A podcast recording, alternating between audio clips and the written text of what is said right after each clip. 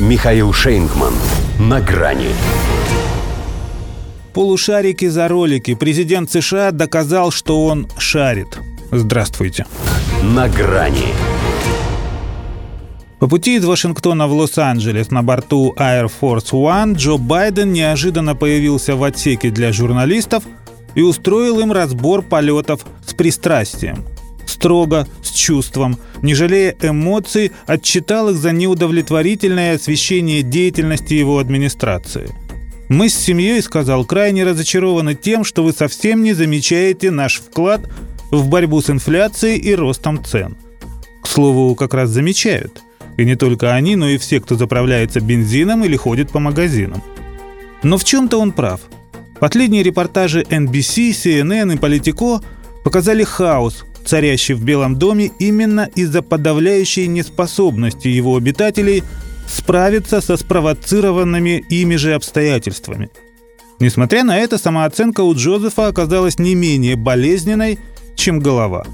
И если президентский пул сделал из критики вышестоящего начальства правильные выводы, то этот его пассаж на саммите Америк должен вызвать у них не стыд и насмешки, а гордость без предубеждения – он не только заново открыл Америку, а по сути еще и мир других мужчин. В смысле, ему тоже оказалось мало половин.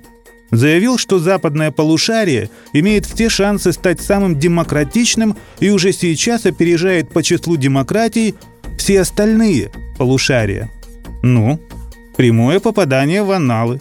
И, между прочим, еще и заявка на сценарий доброго душевного фильма под рабочим названием «Живет такой Байден», ну или, по крайней мере, одного из его эпизодов, в больничной палате. Считается, что президенты США не бум-бум в географии. Просто для них планета, что человеческий организм. В нем ведь тоже есть желудок, а есть желудочки. Вот и здесь. Главное полушарие и придаточные. Не обязательно два. Ведь если взглянуть вооруженным глазом или воспаленным воображением, можно увидеть три, четыре, а лучше пять. Потому что у Джо и дважды два не всегда как у всех. У него со всеми свои счеты. Теми же Венесуэлой, Никарагуа и Кубой. Говорили ему, не тебе решать, входят они в Америку или нет.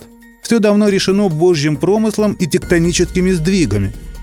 Но силой разума взял, да и отнял их из числа приглашенных. Чтобы в том числе ничто не мешало ему назвать свою часть планеты самой демократичной. Кстати, почему она полушарие? Если и на той стороне проамериканские Европа, Австралия, Япония впору внести коррективы и в политическую геометрию, поскольку тут западная три четверти шария вырисовывается. Но даже если все оставить как учили, он же туда идет на «вы», а это значит, что там этих половин всяко больше одной. Иными словами, Байден не только жжет, он еще и шарит.